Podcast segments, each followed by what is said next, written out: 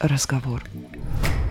Вы слушаете «Невинный разговор» — подкаст о кино и отношениях. Каждую неделю мы выбираем один фильм, чтобы обсудить его вместе. Мы — это Дарья Лебедева. И Александр Онищук. Здравствуйте. Так где мой букет из красных роз? С этого начнем. С оригинального названия. Ты намекаешь на него. Нет, я намекаю на реальный букет. Ну ладно, шучу. Красота по-американски. Вот картина, которую мы будем сегодня обсуждать. В принципе, вы это видите, наверное, из названия выпуска, если вы обращаете на название внимание. Но а в оригинале она называется «Американская красавица». И это название сорта роз, на которых э, сделан большой акцент в этой картине. Ну и помимо прочего, конечно же, это, видимо, имеет отношение к одной из героинь картины. Да, нужно сказать, что все эксперты и люди, которые имеют отношение к киносфере, киноманы в том числе, знают, что 1999 год богат на крутые картины. И так вышло, что «Красота по-американски» была отмечена как лучшая картина. Поэтому, мне кажется, ее нужно смотреть Обязательно, так получается. У этого фильма три премии гильдии актеров, шесть наград Британской киноакадемии, три награды «Золотой глобус» и целых пять «Оскаров», в том числе лучший фильм, лучшая мужская роль, лучший режиссер, лучший сценарий и лучшая работа оператора. При этом Сэм Мендес, режиссер этой картины, дебютант. Он в тот год снял первую свою картину. Это его дебютная работа. И он стал одним из шести режиссеров, который за свою дебютную работу получил Оскар. И мы уже с этим режиссером с тобой в рамках нашего проекта знакомились отчасти, да, потому что на самом старте невинного разговора мы обсуждали его фильм «Дорога перемен», где он воссоединил двух героев фильма «Титаник». Да, все так. «Дорогу перемен» мы с тобой смотрели, обсуждали. Если хотите послушать, если вдруг пропустили этот выпуск, возвращайтесь где-то там глубоко, далеко лежит это произведение в нашем исполнении. Иронией судьбы оказалось участие Кевина Спейси в этом проекте, да, если смотреть на то, что произошло с ним не так давно, пять лет назад, этот фильм практически стал пророческим в его судьбе. И я могу сказать, что мне невероятно нравится то, как он играет в этом кино. Ну, Кевин вообще в порядке. Хотя помимо Кевина Спейси, здесь э, играет огромное количество талантливых актеров. Некоторые из них э, с этого кино только начинали свою большую карьеру. Но Кевин Спейси заслуживает отдельного внимания, конечно же. Вообще, безусловно. Он человек большой, он человек заслуженный, он человек э, яркий, человек, на которого обращают много внимания. А в 99 году в тот же год э, Кевин Спейси был признан лучшим актером десятилетия, по мнению журнала «Английская империя» England Empire. Актер... Да, и также за 10 только дней была уничтожена его карьера пять лет назад. Ну, ты хочешь об этом поговорить подробно? Нет, настолько подробно, насколько это мусолится в прессе, конечно же, я говорить не хочу, но меня поразил тот факт, что человек, с которого все началось, да, начался крах карьеры Кевина Спейси, он связан с твоим любимым. Стартреком? Да. Ну, уж если ты начала об этом, давай подробности. Вдруг кто-то не в курсе, вдруг кто-то упустил, и потом ему придется отвлекаться. Давай вкратце. Ну, в общем-то, в семнадцатом году Энтони Рэп рассказал, что в 86 году Кевин Спейси приставал к нему и лег на него в нижнем белье. Вот, вот так вот. И это актер «Звездного пути», и на тот момент, в 86-м, ему было всего 14 лет. Естественно, на это обратили внимание. Я так понимаю, это первый большой э, вот такой случай, да, отмены актера, серьезного и такого, который играл весомую роль. И все дошло до того, что даже Ридли Скотт сцены с участием Кевина Спейси в срочном порядке переснимал. То есть вот э, настолько все это было воспринято киносообществом. Помимо всего прочего, закрыли сериал «Карточный домик», который очень многим нравится. Он входит в число культовых сериалов, да. Причем аргументов, я так понимаю, в суде особо никаких не было, то есть его просто вот как-то сгруппировались люди, решили отменить. Что там, как, мы не знаем. Судебная система, вы понимаете, в США это отдельная тема для разговора.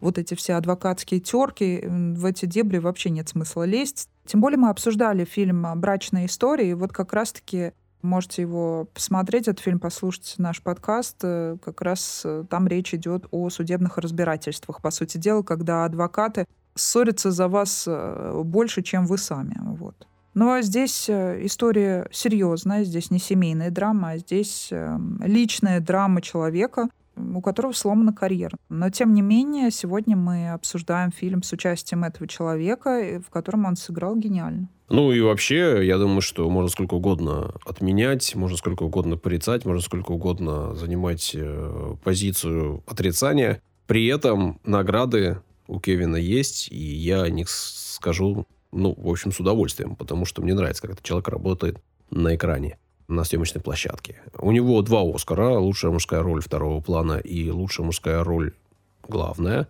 У него есть три премии гильдии актеров, награды от Британской киноакадемии, Золотой глобус, ну и вообще огромное количество номинаций, наград. И действительно человек большой в этом смысле. Ну, а Энтони Рэп, уж если ты сказала, да, он имеет отношение к Стартреку. Он играет в одном из сериалов, который прямо сейчас снимается, Discovery. Я бы сказал, что это один из худших сериалов в этой вселенной. То есть его карьера тоже не взлетела после всего этого скандала, да, получается так? Не, не готов оценивать э, его карьеру и его качество актерское, если честно. Ну, он, может, на что-то рассчитывал. Ну, это ладно, просто предположение, неважно.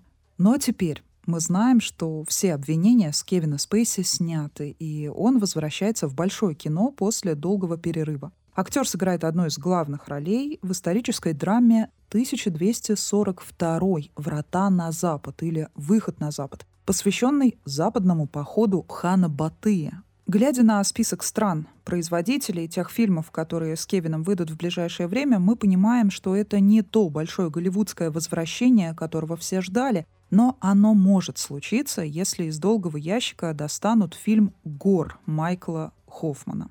Там у Кевина Спейси главная роль, но фильм пока еще томится в запасниках Netflix. В общем-то, э, говоря о замысле красоты по-американски, очень важно сказать о сценаристе. Его зовут Алан Булл. И идея создания этой картины принадлежит именно ему. И его вдохновил как раз-таки тот самый пакет, который вот так красиво развивался на улице и вот эти самые кадры мы видим в фильме. В общем-то, он а, что-то в этом увидел. И после этого появилась идея большого кино. Помимо этого также вдохновила одна из э, скандальных историй, связанная с э, людьми, между которыми была огромная пропасть возрастная, да, и вот как раз-таки тот самый скандал. То есть изначально фильм задумывался как демонстрация обратной стороны той самой красивой американской жизни, о которой на тот момент все еще грезили и мечтали. И, по сути дела, в этом фильме поднимаются все те проблемы, которые до сих пор нас всех волнуют, всех жителей мира. Речь не только об этой стране, да. Сейчас во всех странах происходят процессы, как раз-таки, которые отчасти отражены в этой картине. Ну, нам кажется, что мир наш огромен, а по факту получается, что процессы, происходящие на одной территории в одном уголке этой самой планеты круглой а, как-то напрямую связано с тем, что происходит в другом месте, на другом крае Земли. Да, и уникальность этого фильма, кроме того, в том, что нам показывает не успешного человека, да, а вся история рассказана от лица человека, который уже умер, и он рассказывает нам о своем пути жизненном как он к моменту смерти, по сути дела, исправился. И, помимо всего прочего, это не успешный человек. То есть обычно нам показывают героев, а этот человек действительно героем его в полном смысле этого слова назвать нельзя. Ну и давай перед тем, как перейдем к обсуждению, назовем все-таки э, других актеров, которые сыграли в этом фильме. Наверное, в первую очередь нужно отметить Аннет Беннинг. Она обладательница премии «Золотой глобус», она имеет награды Британской киноакадемии. Она четырехкратная номинантка на «Оскар» в 91 году была номинирована, в последний раз э, в 11 она снимается в огромном количестве фильмов, в том числе популярных, таких попсовых, там «Смерть на Ниле» из последнего, «Капитан Марвел», ну, в общем, лицо известное. Также, если вы следите за кинематографом и, в принципе, там, за сериалами, то вы, наверное, знаете Уэса Бентли, который здесь сыграл одну из ключевых ролей. Ну и Мена Сувари, тоже, в общем, человек, который на экранах появляется часто. Важно уточнить, что изначально э, кастинг этой картины подразумевал участие в ней Брюса Уиллиса или Джона Траволты вместо Кевина Спейси. но в итоге борьбы с DreamWorks все равно победила кандидатура Спейси. Ну, честно говоря, Траволту как-то с трудом представляю в этой роли. Уиллиса... Да, в этот момент я представляю тот самый известный мем, да, из криминального чтива, где он по сторонам смотрит. Но на самом деле на э, кандидатуре Кевина настоял тот самый Сэм Мендес, которого э, самого, по сути дела, тоже выбирали. То есть э, это не режиссерское кино, это продюсерское кино. И он также, грубо говоря, проходил кастинг. Кастингс. Он проходил кастинг. Потому что на его месте мог оказаться даже Роберт Земекис. Давай поговорим о том, что всегда на своем месте в нашем подкасте, о напитке, и перейдем уже к обсуждению фильма непосредственно. Употребление алкоголя вредит вашему здоровью. Наши личные рекомендации не являются призывом к действию. К ним не стоит прислушиваться, если вам еще не исполнилось 18 лет. Самым подходящим вариантом, на первый взгляд, кажется розе. Но сегодня как никогда нужен букет, который нам сможет подарить только красное, итальянское, как обивка незапятнанного супружеского дивана семьи Бёрном. Набиола сложная, строгая и элегантная, с ароматом смолы и лепестков роз. Картина начинается с видеосъемки дочери главного героя, которая говорит о том, что она хочет, чтобы ее отца убили. Тебя это напугало, напрягло? Ну, мне, как человеку, в принципе, уже взрослому, детей не имеющему, но вполне могло вот так сложиться, что к этому моменту у меня была бы дочь примерно этого возраста. По крайней мере, у моих друзей уже есть такие взрослые дочери. Мне было бы крайне, крайне неприятно, если бы что-то подобное говорила дочка. Наверное, как и любому другому человеку, понятно. Да, потом мы понимаем, что на самом-то деле она это говорит не всерьез, и это просто такие подростковые выпады какие-то. Но в конце фильма мы понимаем, что эта шутка материализовалась в итоге. Ну, слушай, не уверен, что это прям шутка. Ну, то есть, наверное, она действительно не хочет организовывать покушение на своего отца, не хочет оплачивать работу киллера. Но при этом у нее есть огромная обида, огромное непонимание, и между ней и родителями огромная пропасть. Да, обида – ключевое слово. В, в этих словах нет той самой глубины, то есть нет реального желания убить, уничтожить своего отца. Ей кажется, что с ней мало общаются, ей кажется, что ее не понимают, как и любому пубертатику. В целом, у нее первые отношения, первая влюбленность, то есть э, классическая история классическая вот эта подруга, да. И вот что мне понравилось в этом фильме, здесь нет скатывания в эту пошлость. Здесь, по сути дела, показаны э, все те фрагменты классической на наш российский взгляд американской той самой жизни 90-х, да, которую все пытались копировать, смотрели на это, кто-то с завистью, кто-то мечтал об этом и так далее.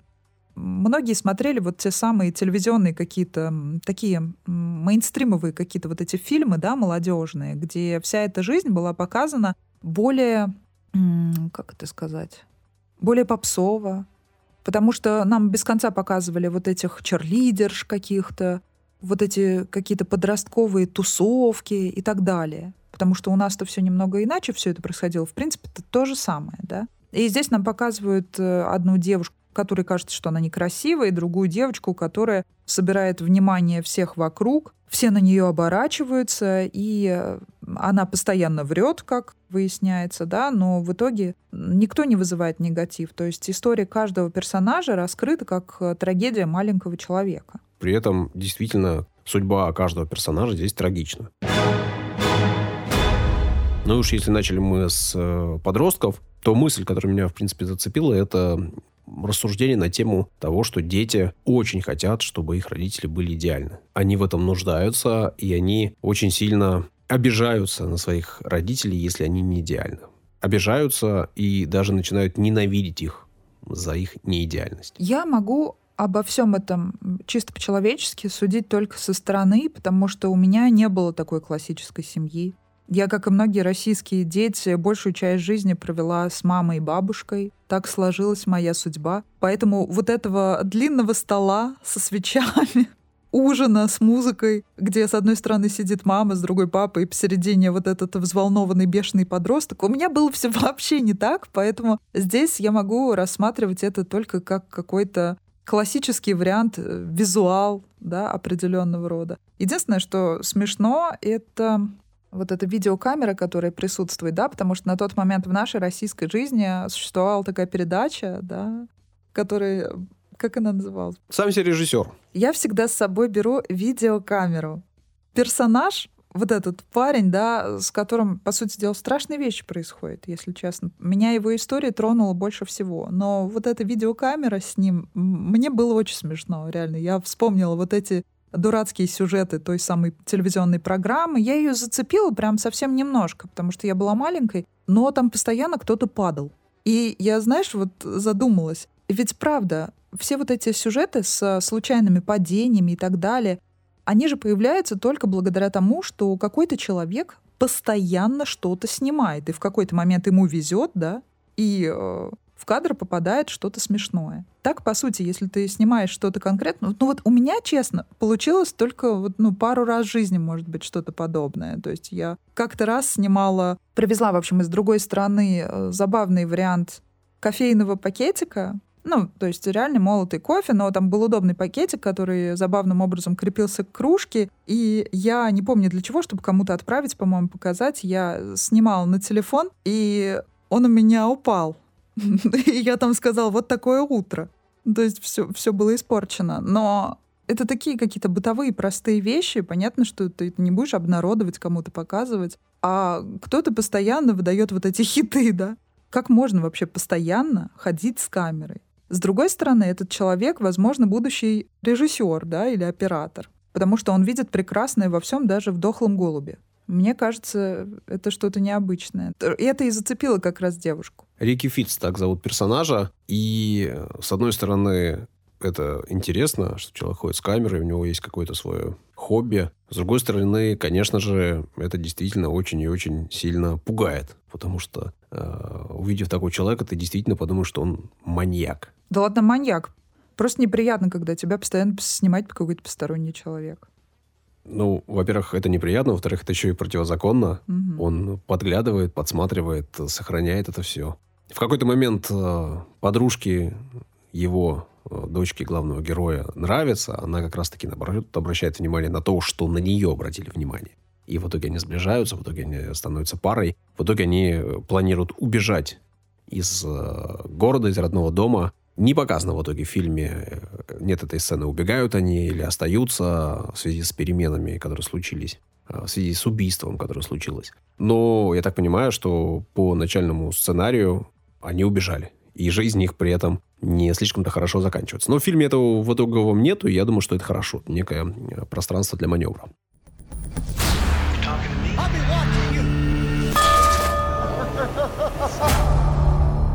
Ты убежала от э, заданной мной ранее темы о неидеальности родителей и сказала, что вообще с этим ты не сталкивалась, хотя мне кажется, Тогда, что... ну, у меня изначально в общем понимании не идеальная семья, хотя для меня она была идеальной. Поэтому... Не важно, сколько людей в своей семье, важно, как ты к ним относишься, как ты их ну, воспринимаешь. То есть у меня в семье не было скандалов между мамой и папой. Я никогда не видела, чтобы ссорились бабушка и дедушка, с которыми я вместе жила. Поэтому меня избавили от этого. Да, тут меня тоже, уберегли. Тут тоже нет никаких скандалов. Тут э, за все время один единственный скандал показан. И то... Ну, тем не менее, он был. Я бы это скандалом не назвал. Да, слушай, ну, в момент скандала девочке сколько там, 17-16 лет. Она уже взрослая, она он уже с парнем спит. В принципе, не думаю, что это слишком сильно бьет по ее психике. Э, сцена в таком возрасте. Не думаю, что она э, как-то перевернет ее жизнь, как-то на нее очень сильно повлияет. Ну, в 17-18, может, нет, но я точно знаю, что разводы в семье и различные, различного рода разлады тяжелее всего переживают дети как раз-таки в возрасте от 13 до 16 лет. То есть проще всего ребенок, естественно, переносит э, в мелком возрасте любой развод и так далее. Тут же, в принципе, э, не об этом речь, не о разводе, а о том, что она не довольна своими родителями они для нее не идеальны. Они не такие, каких она хотела бы родителей себе. Она их стесняется, она их не понимает, она разочарована тем, как они общаются, она разочарована тем, как к ней относятся, она разочарована тем, кем являются ее родители. Ну, это нормально, потому что родители сами друг в друге разочарованы, и в своей жизни в том числе. Потому что, наверное, родители в какой-то момент, когда, наверное, она только родилась или когда она еще была маленькой, вдруг подумали, что они уже достаточно взрослые, что у них уже все случилось, и, в общем-то, они о себе забыли в какой-то момент. Они перестали жить, они э, встали на рельсы, которые ведут их э, вдаль, и, в общем, с, этих, с этого маршрута они никуда не собираются до определенного момента съезжать. Но они, получается, просто споткнулись в той погоне за американской мечтой, потому что э, им удалось заработать на прекрасный красивый дом с садом, где расставлены так аккуратно и красиво вот эти самые раздражители красные, да, розы. И мы видим, что э, мать пытается отчаянно продать дом, причем неплохой дом по нашим меркам, да, видишь, по меркам покупателей он не так хорош. И у нее ничего не получается, она бесится, сама себя при этом успокаивает, держит себя в руках, э, ведет себя достаточно нервно на публике, постоянно очень странно смеется. Муж ее тоже ведет себя как классический такой э, экранный, так скажем, неудачник, да, потому что в жизни все-таки люди ведут себя иначе в подобных ситуациях. Они не могут расслабиться совершенно, да, неспроста говоря о вине, я упомянула тот самый диван злополучный, да, с итальянской обивкой. Ну, в общем-то, и это такой звоночек, когда люди понимают, что что-то пошло действительно в какой-то момент не так, и вернуть это на прежнее место уже невозможно. Тем более, когда уже откровенно они начинают друг другу изменять.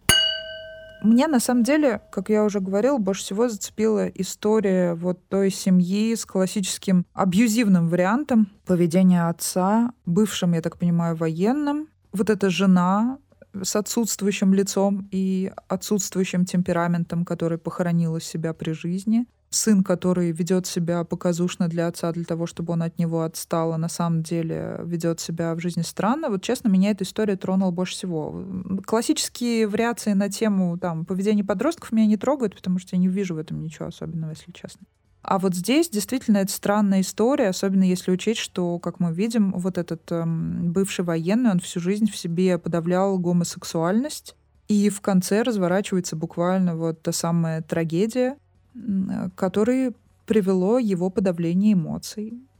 Поэтому нужно эмоции свои вовремя выплескивать. Ну, во-первых, он свои эмоции выплескивает, к сожалению. Зовут его полковник Фрэнк Фитц. Он со вредом для других выплескивает, я о другом говорю. Да, он их выплескивает на своего сына, он избивает своего mm-hmm. сына, избивает постоянно, доводит его, и, в принципе, именно его поведение его неуравновешенность и делает сына таким, какой он есть. В общем-то, и странным, и аморальным во многом, и э, занимающимся преступной деятельностью. Очевидно, что, наверное, также он всю жизнь себя вел со своей женой, которая в итоге предпочла убежать от себя и просто покинуть этот мир, оставаясь э, в живых, э, перестать жить очевидно, что у нее есть э, заболевание некоторое. И также сказано о том, что в лечебнице лежал их сын. И понятно, что все это связано именно с тем, как себя, наверное, всю жизнь вел их отец, глава семейства. Да, и это как раз-таки подтверждает тот факт, что социум диктует свои правила, и в эту клетку попадают люди, которые не могут э, жить открыто тем, чем они хотят на самом деле, да, выражать себя в той сексуальной форме, в которой они хотят, и из-за этого они прикрываются, создают э, семью, ту самую классическую, да, распределяют гендерные роли так, как того требует социум, и в итоге получается, что сразу несколько жизней сломано. Ну, надо понимать, что, значит, в главной роли играет Кевин Спейси, который в итоге признался, да, что он гей. Да, но он долгое время это отрицал. Да, да, там было много даже забавных ситуаций с этим связано. Угу. Сценарист этой картины тоже открытый гей. В этом фильме есть пара геев, который живет по соседству. Ну и есть, соответственно, полковник в отставке, у которого есть наклонности. И в первоначальной версии сценария об этом даже говорилось открыто, была история о его отношениях э, на службе. Поэтому этого в картине много, и понятно, в общем, почему этого много.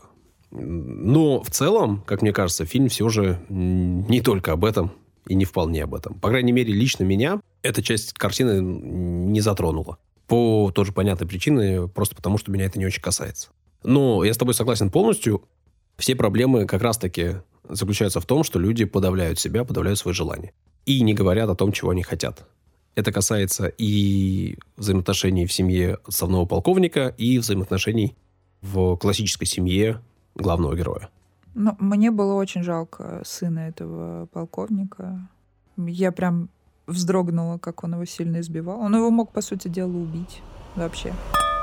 Но здесь, видишь, а, центральная линия все равно это линия, конечно же, отца, да, семьи Берном, это герой Кевина Спейси, Лестер, и его э, влюбленность, кризис среднего возраста в девушку, которая намного его младше, мало того, это одноклассница его дочери. Вот это, конечно, вообще стыд невероятный. В этот момент на месте его дочери оказаться не хотелось бы сто процентов, и вот этот вот slow motion, да, его лицо, когда он ее видит впервые, эти розы, которые летят просто буквально со всех сторон, его фантазии, мечты, как они классно показаны, как это все реалистично, как он мастурбирует э, под одеялом, и это видит жена. Кринжово, я скажу так. При этом ты ранее сказала, что они изменяют друг другу открыто. Но нет, он не изменяет своей жене.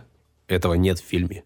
Он об этом думает, он об этом фантазирует, но он ей не изменяет. Все же, я думаю, это важно. Да, ему показалось, что он влюбился, но на самом деле это какие-то другие эмоции. И действительно, в тот момент, когда все уже было близко к развязке, да, и мы понимаем, что между ними могла состояться связь, но э, девушка призналась в том, что это ее первый раз, и все остальное она вообще там выдумывала для своей подруги для дочери главного героя, и в итоге в нем проснулись просто-напросто отцовские чувства.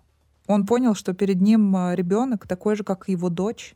И вот эта глубинная проблема отца и дочери, она сразу же всплывает перед нами, да, мне кажется, там, не знаю, любой психолог бы сразу же на это обратил внимание, и в итоге мы получаем просто разговор по душам. При этом, как мне кажется, дело это вообще не в том, что он обратил внимание на эту молодую девушку. Не в этой девушке дело а в том, что в его жизни нету взаимопонимания, нету любви, нету тепла и нету сексуальных отношений.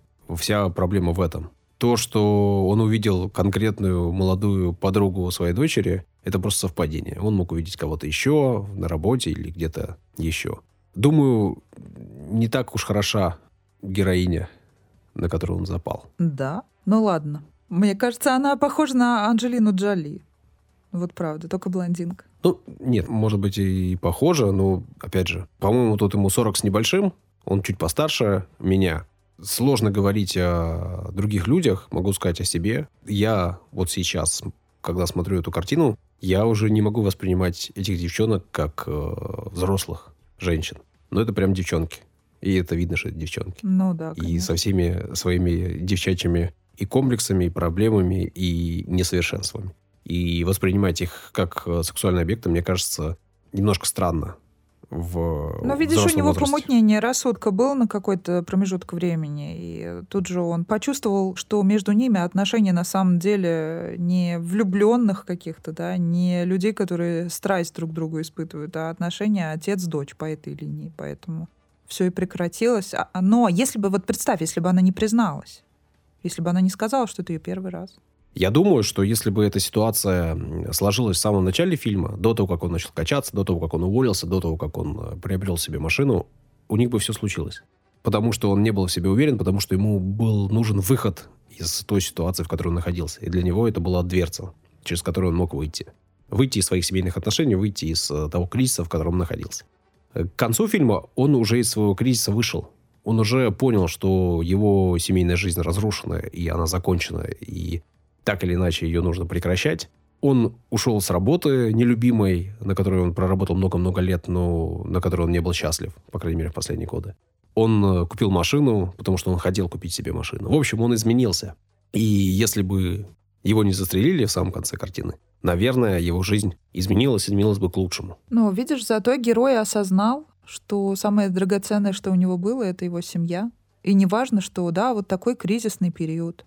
У обоих партнеров кризис. Ребенок в пубертате. Нужно было просто это пережить вместе. Не, У не, любых отношений есть кризис. Не. Просто пережить – это не вариант. Жизнь нужно Ну, менять. что-то предпринимать, конечно. Ну, Над понятно, отношениями нужно над работать, этим. нужно разговаривать и нужно понимать, что тебя не устраивает. Мое просто пережить все это включало. Ага. Просто, под просто пережить я, я не имела в виду посидеть на том диване молча пару лет. Ну вот э, Я имела в виду что-то другое. уточняй, чтобы тебя понимали лучше, такие как я. Мужчины люди непонятливые, им нужно все разъяснять. О, да, это я уже говорила много раз. Если ты точно знаешь, что хочешь получить в подарок, то скажи вслух, что ты хочешь получить в подарок. Напиши на листочке, чтобы твой партнер не забыл, например, да. Но это все зависит от э, того, бьет партнер меморию или нет.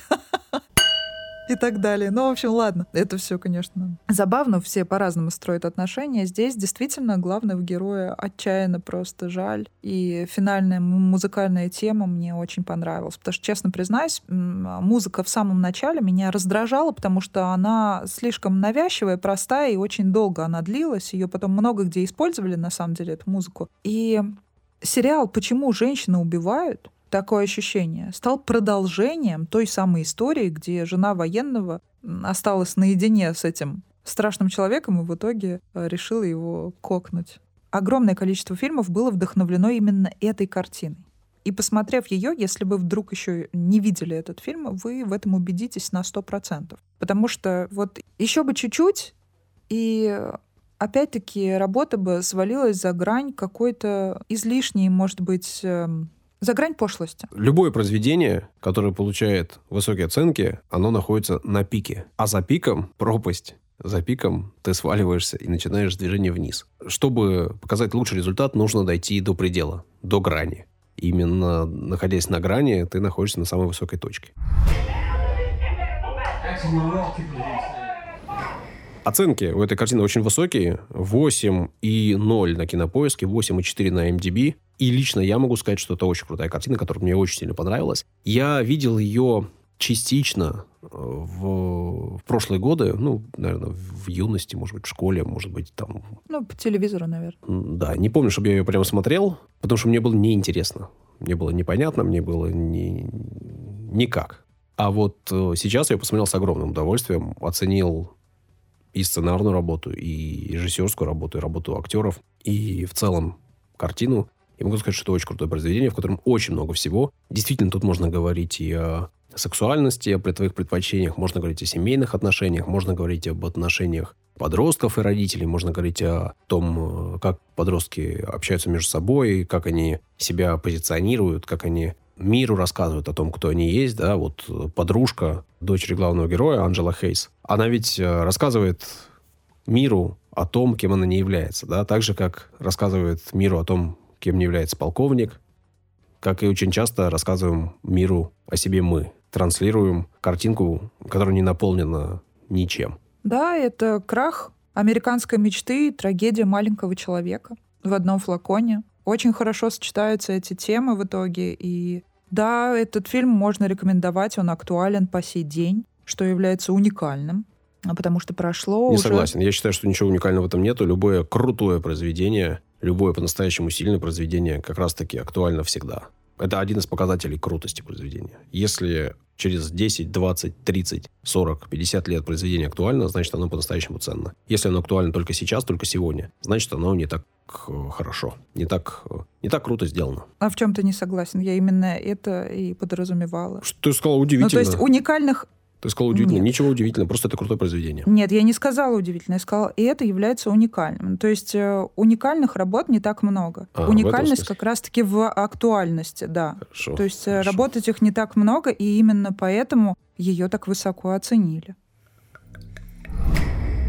Если вдруг не смотрели, если вдруг решили послушать наш подкаст э, просто по привычке, не посмотрев картину, вернитесь, посмотрите, не пожалеете.